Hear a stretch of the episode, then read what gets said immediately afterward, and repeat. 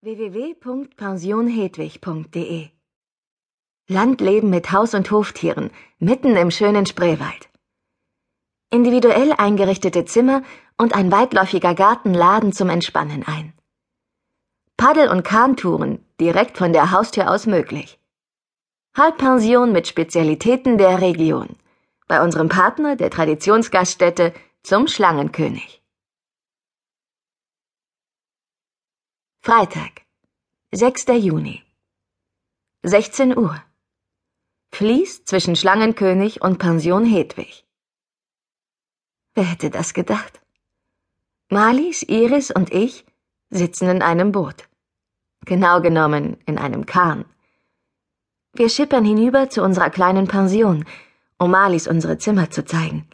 Denn sie ist unsere neue Geschäftspartnerin.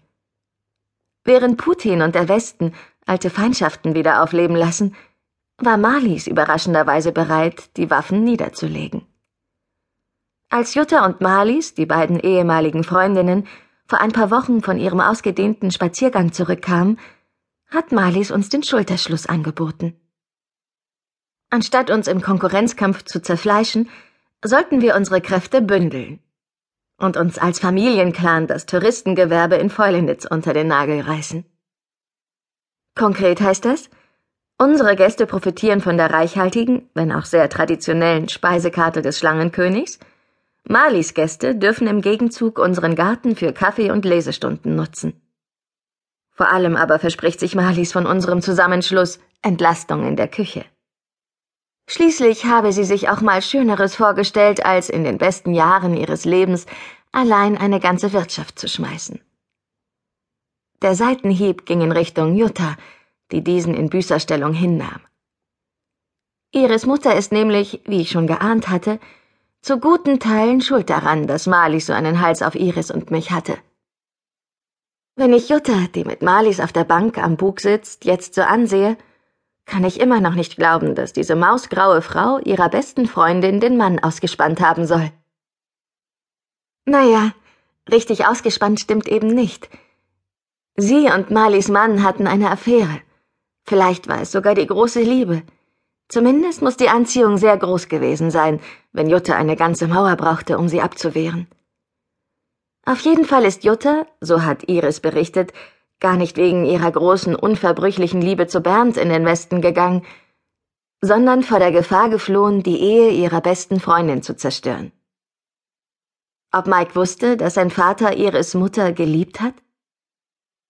Mike hat gesagt, seine Eltern seien schon lange, bevor sein Vater gestorben ist, geschieden gewesen. Heißt das, die Ehe ist trotz Juttas Abwesenheit in die Brüche gegangen? Anja hat beim Zampern auch so komische Andeutungen gemacht, also wissen Sie es wahrscheinlich. Naja, kann mir egal sein.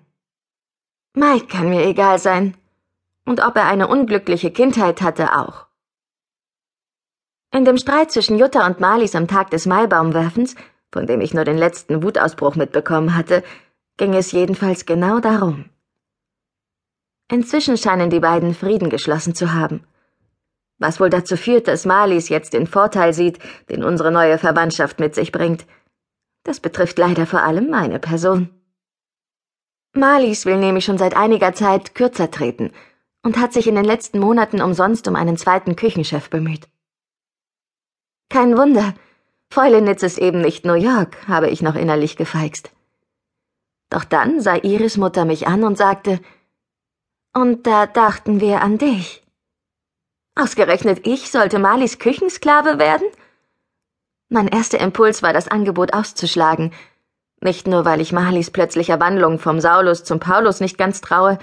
Seit dem Kuss zwischen Svenja und Mike beim Maibaumwerfen hat Mike sich nicht mehr blicken lassen, woraus ich schließe, dass sein Geständnis, er habe noch Gefühle für mich, eine Luftnummer war. Mir reicht es, dass mich die Frage, ob zwischen ihm und seiner Ex jetzt wieder etwas läuft, in meinen Nächten verfolgt. Da muss ich nun wirklich nicht auch noch an dem Ort arbeiten, wo ich ihm und ihr mit größter Wahrscheinlichkeit über den Weg laufe.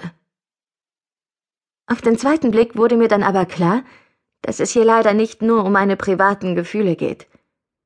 Zur Rettung unserer Pension müssen Opfer gebracht werden. Und so bin ich, nachdem Iris mich hart in die Seite geknufft hatte, Marlies hinterhergerannt.